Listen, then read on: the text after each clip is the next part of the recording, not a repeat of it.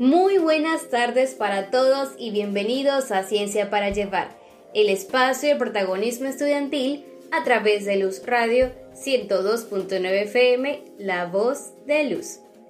Hoy como cada viernes traemos un programa lleno de ciencia e investigación. El programa de la semana pasada fue sobre los logros del quinto Congreso de Investigación Estudiantil Universitaria, pero hoy el tema será sobre algo de suma importancia en la actualidad ¿Qué dices, Rafa? ¿Les decimos o esperamos un poco más? Aún no. Vamos a esperar un poco más. Pero sí podemos decirles que tiene algo que ver con la salud, avances científicos y vacunas. ¿Les suena algo? Les diremos la respuesta en momentos, pero no podemos continuar sin los créditos del programa. En la dirección de Luz Radio, Elizabeth Miquilena. En la producción general de la estación, Moraima Gutiérrez y Gustavo Gutiérrez. En la dirección de Ciencia para Llevar, los profesores Edison Castro y César Pérez. En la coordinación académica del programa, la doctora Luz Marixa Reyes. En la edición y montaje, los universitarios Rafael Borges y Brigitte Valero. En la producción general del programa, la universitaria Adriani Chaparro. En la promoción y difusión, los universitarios Emmanuel Fuemayor, Adriani Chaparro y Andrea Ordaneta. Muchas gracias María por darnos los créditos de nuestro programa Ciencia para Llevar. Bueno, ya podemos decir cuál es nuestro tema del día de hoy y trata sobre el COVID-19. Así es, Adriani. La pandemia aún no termina. Y hemos preparado este programa para contarte sobre los avances científicos, las vacunas y toda la información actualizada sobre esta enfermedad. Y lo mejor de todo es que nos acompañan especialistas desde el extranjero para contarnos sobre estos avances en torno al COVID-19. Pero antes de entrar en materia, vamos con la reseña del programa. Si no lo sabías, aquí lo sabrás. Ciencia para llevar. Los primeros casos de contagio por el virus SARS-CoV-2 fueron reportados por primera vez el 7 de enero del 2020 por el Centro para el Control y la Prevención de Enfermedades de China. Desde entonces, este virus ha mutado, originando nuevas cepas que presentan una tasa de transmisión más elevada. Esto se traduce a un aumento de los casos de COVID-19, ejerciendo así una presión adicional en los diversos países del mundo. Es por ello que en esta oportunidad nos acompañan especialistas de talla nacional e internacional quienes nos hablarán un poco sobre la actualidad del COVID-19 en el mundo. Gracias Omni por esa maravillosa reseña. Como sabemos, pronto se cumplirán dos años desde que inició la pandemia por el COVID-19 y sabemos que no ha terminado, así que no podemos bajar la guardia. Tomemos nuestras precauciones y mantengámonos al tanto de todas las actualizaciones. Eso es correcto, Rafa. No te vayas. En el siguiente segmento regresaremos con Ciencia para Llevar y recibiremos a nuestro primer invitado. Por ahora, vamos con la pregunta de la semana.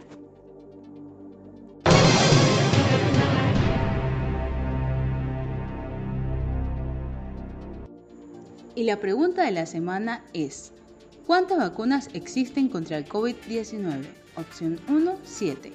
Opción 2, 11. Opción 3, 15.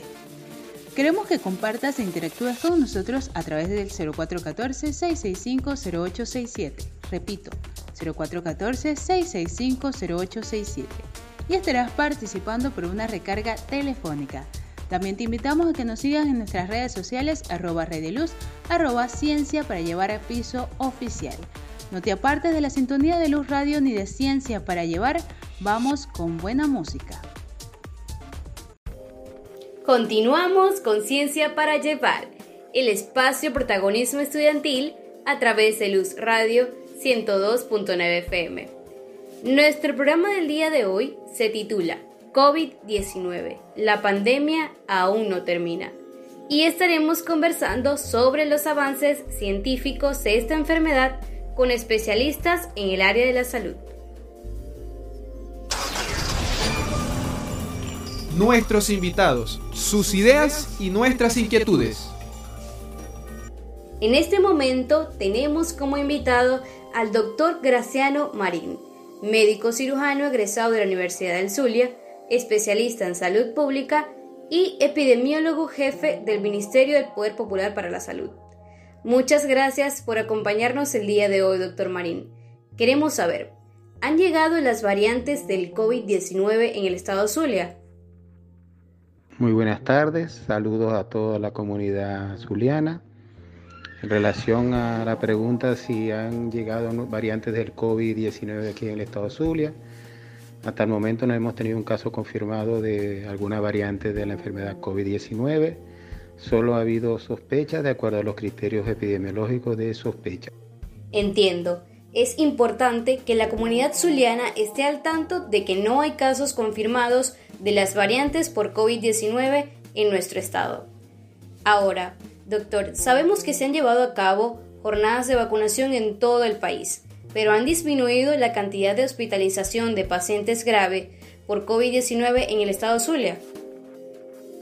La vacunación en el país sigue, continúa, a pesar de que han disminuido los casos, las denuncias y sobre todo los pacientes de, graves de casos de COVID han disminuido también en el estado. Es una excelente noticia que hayan disminuido los casos de pacientes graves gracias a las jornadas de vacunación en nuestro país. Ahora, sobre el uso de antibióticos como tratamiento para el COVID-19, ¿sigue siendo factible? ¿Existe algún otro tratamiento? En cuanto al tratamiento para el COVID y los criterios de aplicación de o la indicación de antibióticos como el caso de los macrólidos como la citromicina, esto va a depender siempre del de la clínica del paciente y de los resultados de ciertos exámenes. Si el paciente presenta alguna complicación desde el punto de vista respiratorio, como que sospeche al médico un proceso infeccioso bacteriano, la indicación de los antibióticos están indicados. En el caso del COVID, de las neumonías por COVID, se sugiere la aplicación de macrólidos del tipo acitromicina, 500 miligramos diarios por 5 a 6 días o de acuerdo a, su evolución pueden ser cambiados por algunos antibióticos parenterales pero el uso de los antibióticos siempre estará reservado a otros criterios clínicos epidemiológicos en el paciente que le sugieran al médico que está en presencia de una infección agregada bacteriana, de una neumonía o otro proceso infeccioso que puede ser una infección urinaria también. Esos son los criterios de aplicación de, o las indicaciones de los antibióticos. Espero con ello haber aclarado esas preguntas a la comunidad y a todo el mundo en general. Muy bien. Entonces, el tratamiento contra el COVID-19 siempre dependerá de los criterios clínicos de los pacientes que estén contagiados. Muchas gracias por acompañarnos en Ciencia para Llevar, doctor Marín. Es importante que no bajemos la guardia y continuemos cuidándonos a pesar de estar vacunados. No te vayas, en momentos regresamos con más de Ciencia para Llevar. Por ahora, vamos con buena música. Volvemos ya con más de Ciencia para Llevar a través de los radios 102.9 FM La Voz de Luz. En el segmento anterior estuvimos conversando con el doctor Graciano Marín sobre nuestro tema del día de hoy, COVID-19, la pandemia aún no termina. Tenemos invitados desde México y Ecuador con los cuales estaremos desarrollando el tema. La siguiente entrevista es con el doctor Juan Manuel Cardona, quien nos acompaña desde México y nos hablará al respecto de la genética y la epidemiología del COVID-19. Nuestros invitados, sus ideas y nuestras inquietudes. El doctor Juan Manuel Cardona es especialista en epidemiología y medicina genómica. Además de esto, es médico epidemiólogo del Instituto Mexicano de Seguridad Social. Doctor, ¿a qué se debe la variabilidad y surgimiento de nuevas cepas del COVID-19? El COVID-19, como todos los virus, eh, son información genética que después de muchas replicaciones o réplicas puede ser susceptible a alteraciones. Regularmente esas alteraciones no conllevan a situaciones de nueva generación de cepas, pero existe siempre una posibilidad de que esto suceda. Estas nuevas cepas eh, pueden variar en su, en su conformación o pueden variar en, en su eh, tanto inmunogenicidad como efecto contagiosidad, pero también es poco común en ciertos virus. Ya se van conociendo los virus y algunos son este, muy mutagénicos o de alto índice de variabilidad, hay unos que no tanto. Entonces es algo natural en los virus, eh, es algo esperado y natural y depende de mucho de la dinámica poblacional que este virus esté teniendo con los eh, pacientes o, eh, o situaciones que se estén presentando dentro de su contagio y el número de casos presentados. Ah, por esto mismo se, generan a veces o aparecen nuevas cepas o variantes más como es la misma, al final a veces es la misma información genética solo acomodada de una manera diferente. Por eso muchas veces las vacunas tienen una inmunidad cruzada hacia este tipo de cepas nuevas, en algún porcentaje. Entonces, la variabilidad del coronavirus se ve influenciada directamente de factores medioambientales y las dinámicas poblacionales. Es importante que todos sepan que las nuevas cepas pueden variar en su conformación pero surge una duda aún más grande. Con la variante Delta, que actualmente está en varias partes del mundo, ¿es posible que surjan otras mucho más letales? Sí, es, cierto que existe la, existe la variante Delta y no solo la Delta, existen otras variantes. La Delta es la que está más en boga y comentada por, porque es la más nueva pero, eh, o más que más nueva, es la que se está reportando con mayor índice de casos nuevos en, la población mundial. Y existe la posibilidad de que se generen nuevas variantes, pero es posible, más no es tan probable, ya que se va estabilizando la distribución de este virus en el mundo.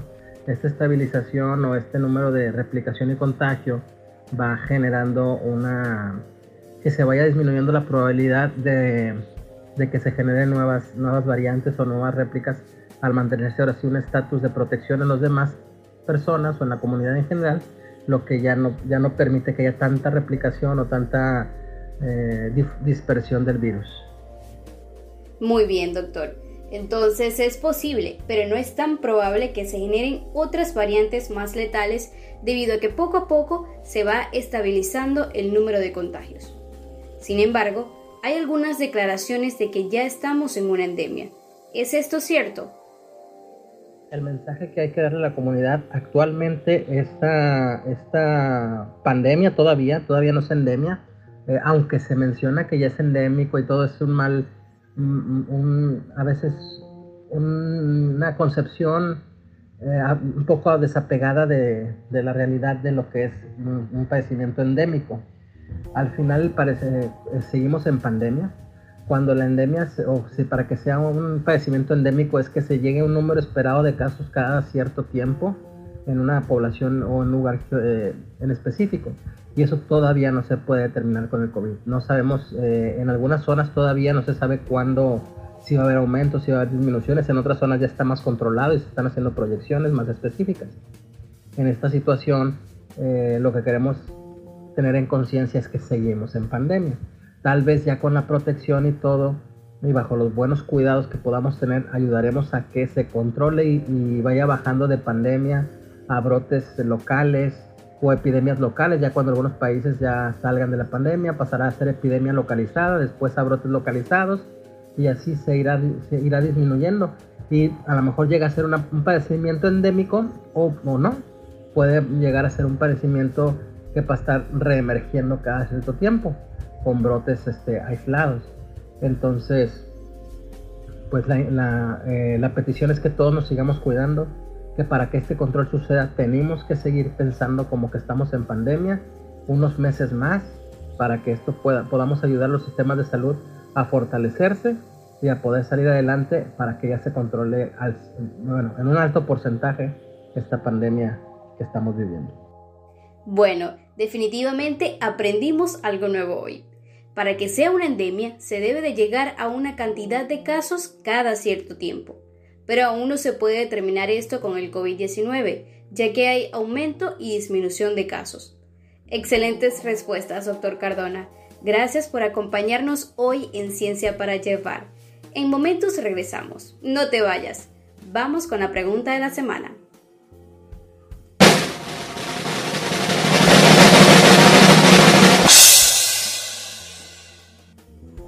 Y la pregunta de la semana es, ¿cuántas vacunas existen contra el COVID-19? Opción 1, 7. Opción 2, 11. Opción 3, 15. Queremos que compartas e interactúes con nosotros a través del 0414-665-0867. Repito, 0414-665-0867. Y estarás participando por una recarga telefónica. También te invitamos a que nos sigas en nuestras redes sociales arroba luz, arroba ciencia para llevar a piso oficial. No te apartes de la sintonía de Luz Radio ni de Ciencia para llevar. Vamos con buena música. Regresamos con Ciencia para Llevar a través de Luz Radio 102.9 FM, la voz de Luz. Hoy como cada viernes traemos para ti un programa lleno de ciencia e investigación.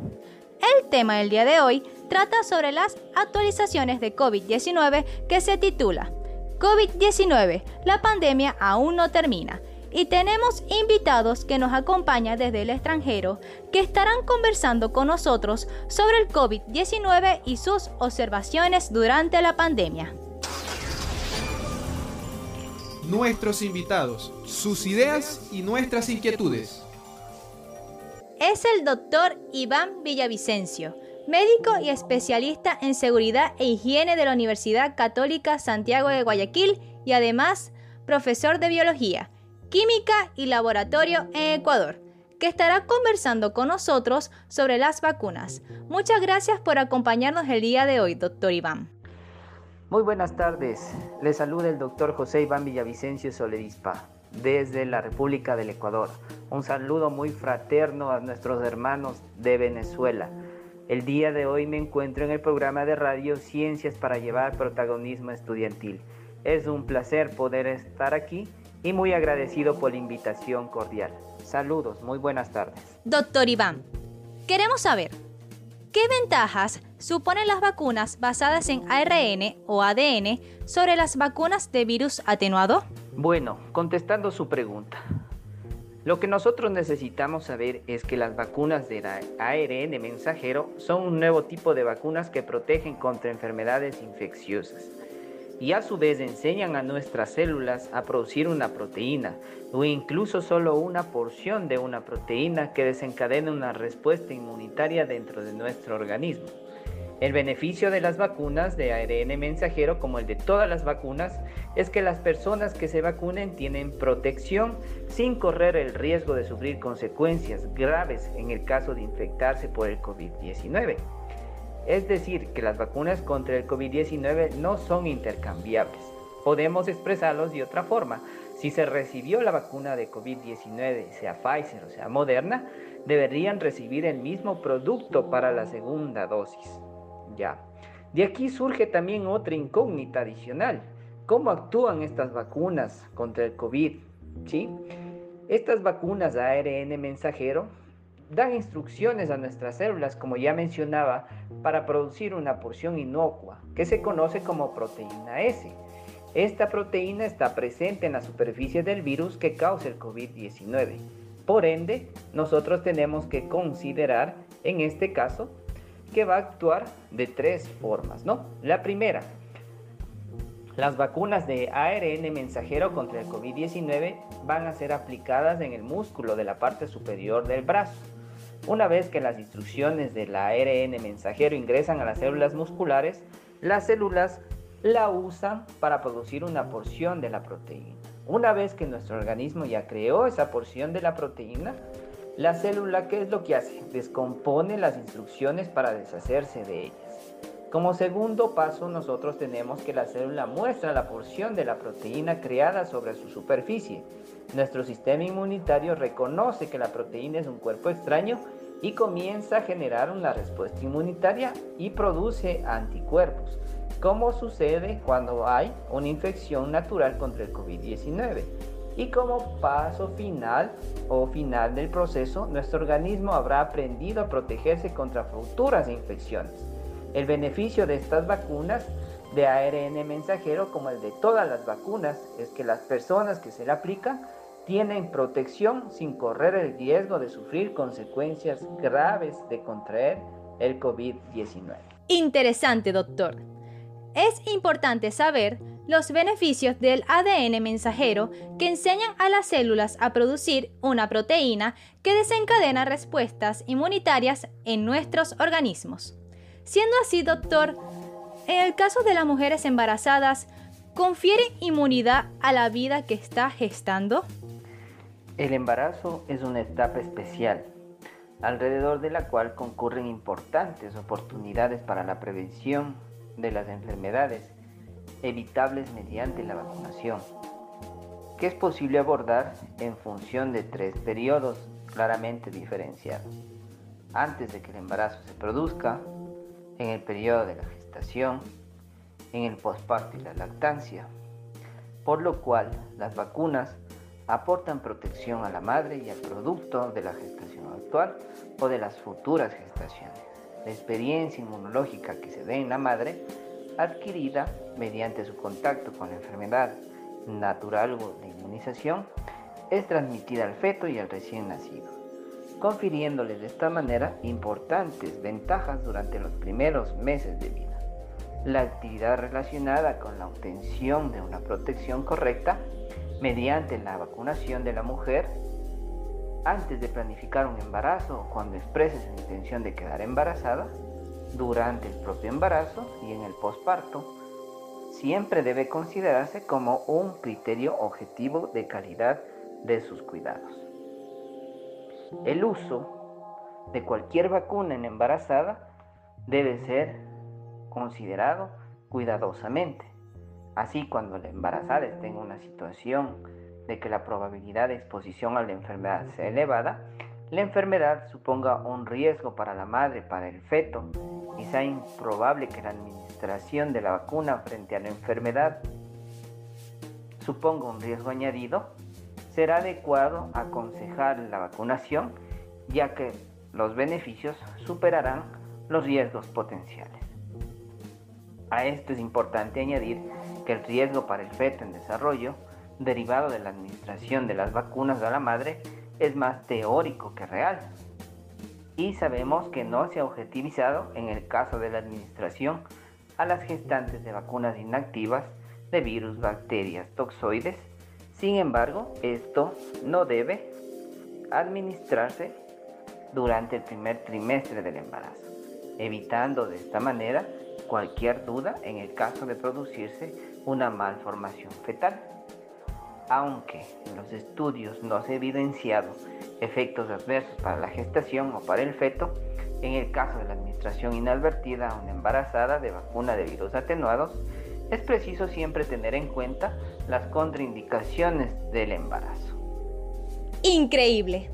Es especial el cuidado que se debe tener en las tres etapas de gestación para la prevención de las enfermedades la vacuna aporta una protección a la madre, el producto actual y futuras gestaciones, ya que el uso de la vacuna tiene que ser considerado cuidadosamente.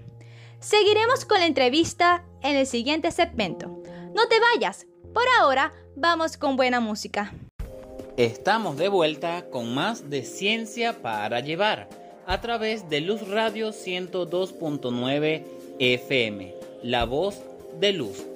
Ya estamos en el último segmento de nuestro programa que se titula COVID-19, la pandemia aún no termina. En los segmentos anteriores conversamos con especialistas acerca de los avances científicos del COVID-19. En este momento continuaremos con la entrevista al doctor Iván Villavicencio, especialista en gestión de calidad y salud en el trabajo. Doctor, ¿Cómo se debe manejar el síndrome post-COVID? Sin perjuicio de las indicaciones que puedan emitirse por las guías publicadas, ya sea por las sociedades científicas implicadas en el seguimiento de pacientes con síndrome post-COVID, Se recogen algunas recomendaciones en cuanto a las pruebas a llevar a cabo al colectivo de pacientes para vigilar y prevenir las secuelas y eventos posteriores a la infección por COVID-19. Es así que dentro de las recomendaciones para el seguimiento en atención primaria, se pueden realizar las pruebas y valoraciones para el control y cribado de posibles necesidades. Estas pruebas van a estar indicadas de acuerdo a la necesidad de cada paciente. Así tenemos la valoración clínica integral, la analítica de sangre en pacientes que presentan neumonía o presentan disnea. Una vez superada la infección, se recomienda realizar una radiografía de tórax. También tenemos el aspecto psicológico, donde aplicaremos escalas de depresión y ansiedad, valoración del sueño y de calidad de vida, a través de encuestas y escalas, el cribado nutricional, una valoración de la fragilidad, donde existan escalas y test adecuados, un estudio de la respuesta inmune innata y la valoración de la calidad de vida. En el caso hospitalario, el criterio clínico debe primar y aquí se contribuirá justamente a determinar las pruebas y controles a realizarse en el paciente en la función de sus necesidades. Por lo tanto, nosotros debemos evaluar al paciente de la siguiente forma. La valoración clínica primordial, evaluación de la disnea mediante escalas modificadas, pruebas de función respiratoria, si se evidencia insuficiencia respiratoria, realizaremos una gasometría arterial basal, una angiotomografía computarizada o una tomografía de alta resolución, analítica de sangre, cuestionario de evaluación del estado emocional y el sueño, y en casos seleccionados, un ecodoppler de miembros inferiores, una ecocardiografía y una fibrobroncoscopía, recomendando de la misma forma la revaluación cada tres meses si hay hallazgos patológicos o si persisten los signos y los síntomas. Excelente, doctor. Se trata de una serie de controles que se pueden realizar en el paciente que tienen el síndrome post-COVID, como las radiografías, cuestionarios de evaluación de depresión, sueño, ansiedad y muchas otras. Sabemos que en ciertos países han estado aplicando 3 y 4 dosis de las vacunas contra el COVID-19. Pero ¿por qué es necesaria otra de refuerzo? Poner una tercera dosis es un debate alimentado por varios hechos en las últimas semanas. Pfizer se prepara para solicitar una tercera dosis de refuerzo a reguladores estadounidenses. Así, Israel y Reino Unido vivieron varias semanas de desplome en casos, hospitalizaciones y muertes, pero recientemente reportan un repunte considerable de infecciones, impulsados por el avance de la más contagiosa variante Delta detectada por primera vez en la India.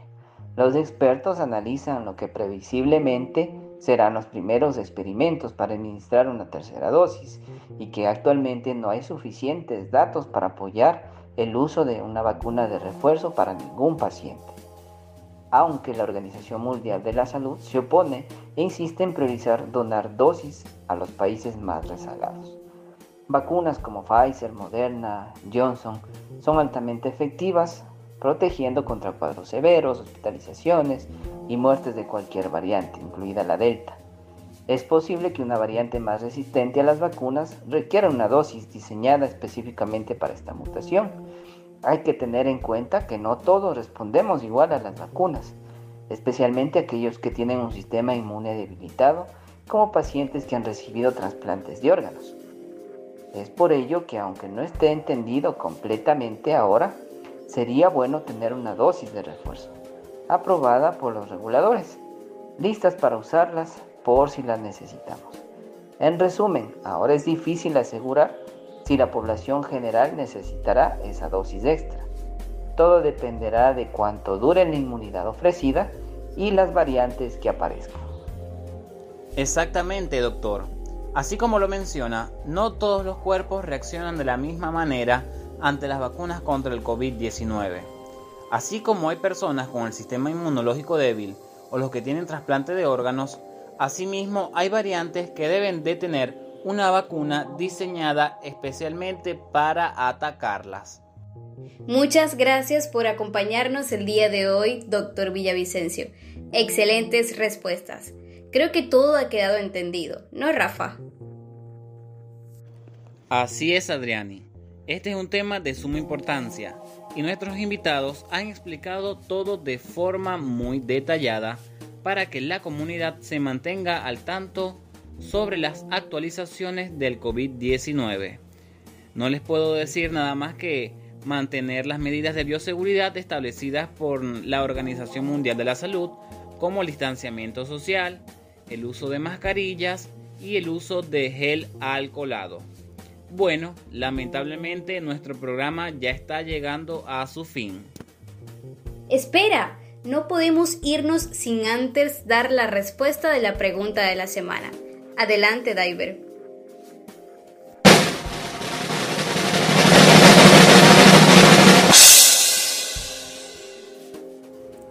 Y la respuesta a la pregunta de la semana es la opción número 2. Aunque hay más de 320 vacunas en todo el mundo que se encuentran en desarrollo, solo 11 vacunas han logrado pasar las pruebas. Muchas gracias, Diver. Ahora sí, el equipo de Ciencia para Llevar se despide y les desea una muy bonita tarde a todos nuestros oyentes. Recuerden seguirnos en nuestras redes sociales para mantenerse al tanto de todas nuestras actividades. Arroba Rey de Luz y arroba Ciencia para llevar piso oficial. Hasta el viernes de la próxima semana. No olvides sintonizarnos a la misma hora.